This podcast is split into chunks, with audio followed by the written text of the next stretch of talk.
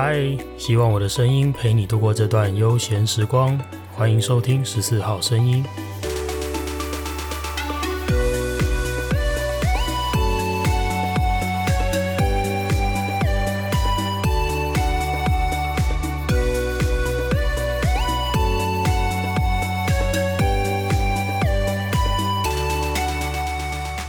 嘿，又是我。好吧，跟大家坦白一件事情。为什么十四号声音从之前两天一更啊，变成现在好像已经五六天了吧，无声无息的？呃，其实我遇到了一个创作上心态的一个卡关呢，遇到一个瓶颈了。这个瓶颈是怎么回事呢？我这几天花了一些力气在审视自己做创作的这个心情，我发现，哎，走心了。认真就输了，这句话大家虽然在网络上当做当做一些就是没营养的评论、干话这样子讲，但是哎，真的认真就输了。怎么说呢？因为当我发现我前几集的内容啊，我为什么会开始要写要写稿，然后要甚至写成逐字稿？我花好多时间，花了六七个小时写一篇逐字稿，六千多字，然后可能录下来三十分钟。哦，为什么我要做这件事情？因为我发现我的心态变成有点像是，我希望我说话有人听，我希望我说话可以留下一些影响力，而且甚至是眼光放得还蛮远的，也希望可以，不管是我讲我工作上的事情，或者是我讲我的一些人生体悟，我都希望能够。让一些在这个体制当中的人看见，或者是在让一些正在为此烦恼的人，可以因为听到我说的这些故事啊、观点啊，然后他可以马上就好起来。我发现我心里有这种期待，所以我才会这样子去做这些创作嘛。但是当我这样子做了这些创作之后，我发现我的生活一点都没变。呃，我发现我的工作。鸟人还是鸟人，而鸟事还是鸟事。而我遇到的一些个案，或者是我的个案介绍他的朋友来向我寻求一些帮助，那我发现他们遇到的烦恼或困扰啊，他们在纠结的事情，其实很多都很类似，而且甚至有一些是我讲完了，我已经完成了一次甚至两次的咨商了，然后不见成效。当然也有可能是我能力的问题，可能是他现阶段此时此刻就是还没有办法接受，都有可能。可是对于这样子的状况，就是对于我话说了，节目做了。然后上架了，宣传了，巴拉巴拉，做了一大堆的事情之后，发现哎，好像没有什么成效，没有看到改变。鸟人还是鸟人，鸟事还是鸟事。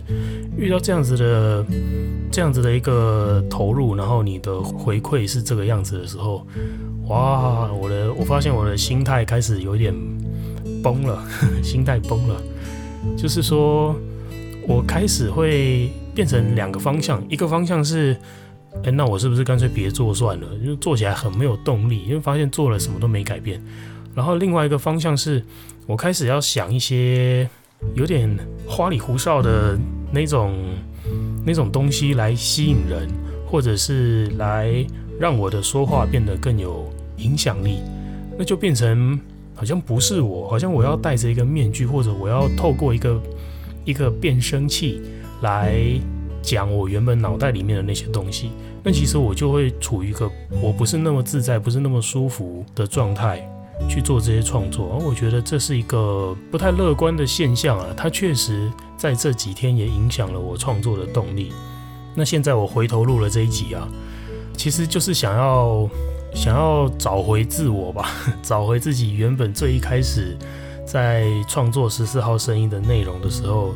的那一种状态，我可以很轻松自在的用像聊天的方式，然后我也不用刻意的去打讲稿，去设计 rundown，去想办法把一个故事说得漂亮，说得有人听，说得大家都听得懂，说得大家听懂了之后还愿意去实践，好像也不用这样，我又不是美国总统演讲，对吧？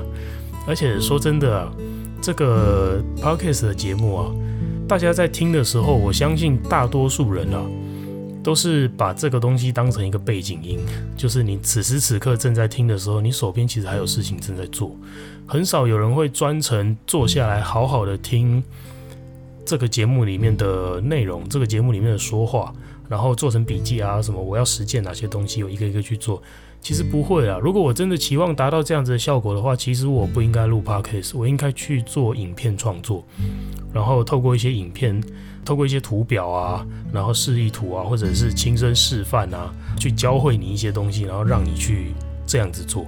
我如果期望达到这样效果，我不会在这边录 Podcast 啊。那我既然录了，就是希望轻松一点嘛，希望大家就是听众跟我都自在一点，所以我才会决定要做 Podcast 嘛。这个初心好像有一点点忘记了，所以前阵子遇到一点创作上的瓶颈。那再来就是。我该如何面对这个？我事情说了，然后事情做了，结果我的环境、我的世界一点改变都没有。这件事情，这个心态该怎么样去？该怎么样去面对它呢？我想这件事情的答案呢、就在你要把眼光放远。当你把眼光放远了，大问题都变小问题了，小问题那就真的只是一根毛而已了。怎么说呢？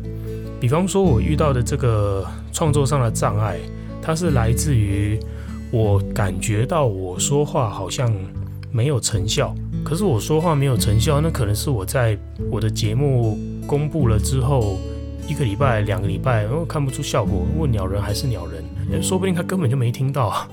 然后再来是，说不定他听了，现在的他没有感觉嘛。就像我过去遇到的一些来向我寻求帮助的朋友。也不是每一个都在都在跟我聊完之后，立刻就可以做出行为行动上的改变，立刻他的思维马上就被我扭转，也不是嘛？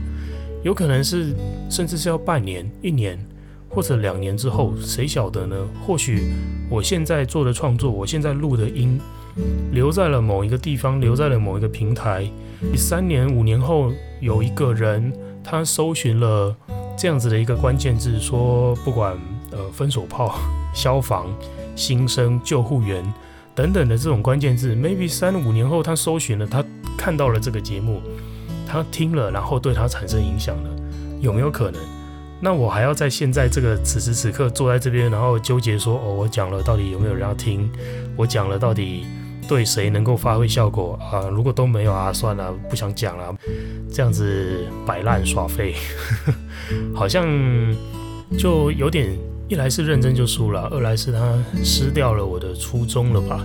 所以我想眼光放远哦，真的可以得到很多很多的帮助了，能够换一个角度去看待事情。这件事情说真的蛮棒的，我觉得我自己得到了这个体悟蛮棒的。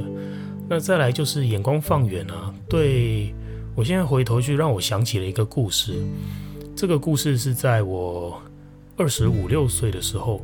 那时候我遇到了一个姐姐，我很喜欢这个姐姐，她大我六七岁吧。当时啊，这个姐姐我们在相处的时候，她跟我说了很多的话，她跟我表达了一些很多的想法。其实我听得懵懵懂懂的。那时候我就是一个就二十五岁的活跳虾嘛，就一个大男孩，然后对自己的感情、对爱情这个事情有着自己的认知，有着自己的憧憬。然后我就一头热的这样子栽进去，然后希望世界能够照我投入的去给我一些回馈，但实际上发现不是。不管是我跟这个姐姐的年龄落差、想法落差，或者是她当时的状态，也没有想要去经营一个这么轰轰烈烈的爱情，或许吧。反正当时我就是在这段感情上遇到挫折，然后非常非常的难过，非常的痛苦。其实现在以我三十二岁这个年纪，然后有很多个案找我，或者个案转介他的朋友来找我，发现大家遇到的问题跟当时的我都差不多诶。然后以现在的我啊，来告诉他们这些事情，分享一些想法，分享一些观点，期望他们得到改变，然后他们都听不进去，听不太懂，什么都没改变，然后甚至是会觉得说就，就呃，疗愈师就这样哦。这这件事情其实在我心里还是会留下一些影响啊，还是会留下一些打击嘛。但是当我把眼光放远了，我发现其实这些事情说不定只是此时此刻的这个人他没有办法接受，就像当时二十五六岁的我一样。当时我一股脑的就是想着我要做什么才能让这个姐姐注意力回到我身上。我要做什么才能让我继续待在她的身边？那结果当时的我是没有得到任何人给我提示的啦。那我想象说，如果二十五岁的我遇到了三十二岁的我，三十二岁的我会给他什么样的提示？会给他什么样的建议？其实我会给这样子的建议，包括现在我也是这样子去跟我的遇到类似烦恼的朋友，我也会给他们类似的建议。我都说，你现在要让这个人回到你身边，其实你不用为他做什么。你先想想你要为自己做什么就好了，因为这个人他此时此刻可能不理你啊，他对你的态度很差，他把你的牺牲奉献当成理所当然啊。这件事情其实都是因为你没有底气，你做事情没有底气，你说话没有底气，你是一个没有价值的人，你必须要深刻的去认知这一点。那他就会说，可是我都已经我都已经做到这个样子了，我连自己都不要了。明明犯错了就对方，我还回去找他，那我就不懂，我都已经放下身段到这个程度了，他为什么还觉得自己没有错？他为什么还觉得理所当然？这时候二十五六岁的这个我会是这样子的想法吗？那当然，二十五六岁的这个个案也是这个想法，我觉得这都很正常。那我给的建议就是，你要提升你的价值，提升你的底气，怎么做呢？你首先要做的第一件事情，就是把你的眼光、把你的重心全部都放回自己的身上了。这样子，你才能够真正的看到自己的需求是什么，能够怎么样去提升自己的价值。最近我才这样子分享一个，应该说这样子举例去告诉我的其中一个遇到困难的朋友，因为他回去找了。找了这个男生好几次，他们之间分分合合的，然后这个男生的对他的态度越来越鸟，这根本就是看心情对他讲话，心情不好就凶他，就不理他，就是一个摆烂的态度，就说我就已经这样了，不然你还想怎样的这种态度，然后这个态度都会让我这位朋友非常非常的受伤，但是受了伤之后，可能冷战了半个月，冷战了一个月之后，哎，又忍不住再回去找他，然后回去找他又遇到这样子的态度，他就很困扰啊，到底该怎么办？这时候我就举了一个这样子的例子，跟这位朋友说：“我说这其实就是因为你说话没有底气啊，你的行动把你自己的价值都贬低了，那应该怎么办？”我那时候就跟他讲说：“你要想办法提升自己的价值啊，你要去做一些让自己开心快乐的事情啊。当你发着光活在世界上的时候，你自然而然会吸引人啊。”就是那句话嘛，花若盛开，蝴蝶自来，不是吗？但是当时他听不懂，然后我又再举了一个例子，我说今天这个男生啊，他根本就不想理你，不是你们之间相处互动有什么困难没有解决，他根本不想跟你相处啊，所以你也不用在这在这边纠结说，我跟他相处上面这一点他没有包容我，那一点我没有包容他，而我们做好这个沟通，我们相处就没有问题了。其实根本不是这个样子欸。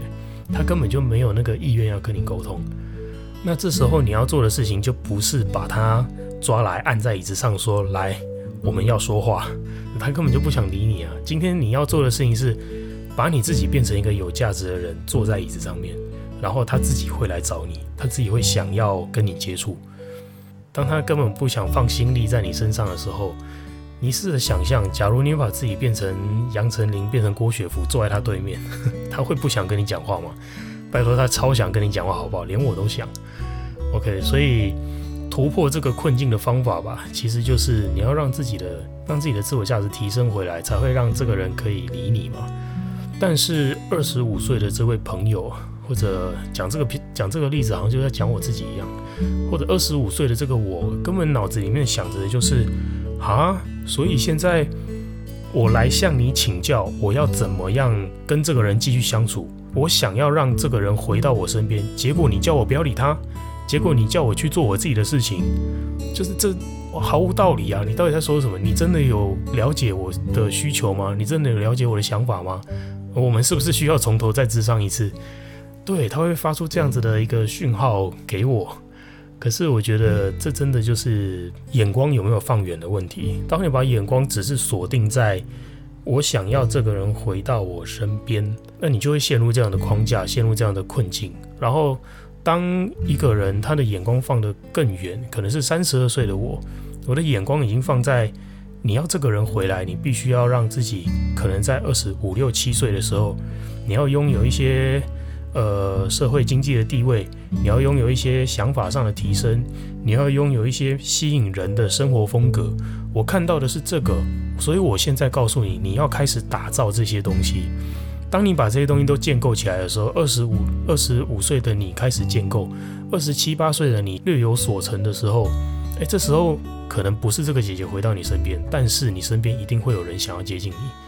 我看到的是这个，但是二十五岁的我根本就听不进去，就像我现在遇到的 这位想要呃寻求帮助的朋友一样。当然不只是他，还有其他的很多的人都遇到一样的问题。所以我觉得借由这个故事分享给大家吧。当你把眼光放远了，很多当前你过不去的关卡，当前你过不去的坎，都会迎刃而解。大问题都会变小问题，小问题都会没有问题。当你这样子做个三五年之后，你终于才能明白当时的我为什么要这么做，它的成效在哪里。我觉得这个世界就是这样，很多事情做起来。看起来真的是徒劳无功，就像我现在此时此刻坐在这边录了这个档案，发出去之后，可能一个礼拜、两个礼拜，甚至三五个月，甚至一年、两年之后，说不定我都还是找不到这一集节目出去到底对我带来了什么样的改变。说不定我从头到尾都不会知道，说不定我两腿一伸躺进坟墓了，我都觉得这件事情白干了。那有什么关系？可能是在更久远以后。在我躺进坟墓之后，有某个人挖出了这个东西，然后帮助了他，在当时得到了帮助。那你还要说这件事情没有任何的成效吗？这件事情是白搭白做了吗？我觉得就不是啦。这个转念其实最根本、最根源就来自你把眼光放远了嘛。那这是这段时间的体悟啦，刚好也是趁这个机会跟大家坦白一下，说我到底为什么。原本从日更或者是两天一更，变成了一个卡关碰壁的状态，就跟大家说明一下吧，然后分享一下我对这件事情自己产生的一个体悟。好了，今天的内容我想就分享到这边吧。另外，想要跟大家预告一件事情，就是这应该算是好消息了。我自己认为好消息，就是十四号声音终于开始筹备第一次的直播了。那这一次的直播，我计划呢会在日期时间还没定啊，但是平台的话，我计划是在 IG 吧，因为 IG 现在我自己比较喜欢用，只是因为我自己比较喜欢用，所以就在 IG。当然，如果还有其他更适合的平台。呃，各位听众朋友，如果有好的建议的话，也欢迎跟我说，敲碗说什么时候在脸书在播啊，什么时候在 可能呃一期直播适合我吗？抖音我不晓得啦，那个调性可能跟我有点落差，我还是觉得目前我自己设想最适合的应该就是 IG 这个平台了，所以我会计划一个时间在 IG 上面做直播，然后跟十四号声音的听众朋友去做互动。你们有任何的问题，任何想要跟我聊的，任何想要想要我说说的，都可以在直播的时候去跟我互动。那希望大家到时候多多捧场啦。毕竟我王美灯都买了，我真的买了王美灯，到底有什么毛病？好，我网网美灯都买了，这个头都洗下去了，大家就让我洗得漂亮一点吧，不要到时候这个直播开了半小时，然后只有那个上线人数零，只有我一个人在这边干讲。但愿不要啦，但是就算真的遇到了，OK，没关系，我也只是得到一个资讯，叫做十四号声音别直播，你就继续坐在这边讲干话就好了。呃，得到这个资讯，那或许对我的创作可以更加的坚定坚决，就是我不用再想东想西了，我就继续坐在这边，呃，发出声音就好了，那也是个收获啦，OK。好吧，今天的节目内容就分享到这边了，接下来是。我想免不了的轻松的听众回馈时间了，这个这个环节我真的不想拿掉，因为每次收到听众朋友的回馈，我都心里都蛮开心的。一来就是哎，发现节目真的有人听吗；二来是你不仅听了，还愿意做出回应，所以我会觉得蛮开心的。那这个 part 是我不想要拿掉的一个环节，不管我录了节目到底前面的内容多鸟，前面的内容。多随意随性，那我觉得这个环节不能省略。好，所以接下来是轻松的听众回馈时间，来读读这段时间收到的听众回馈吧。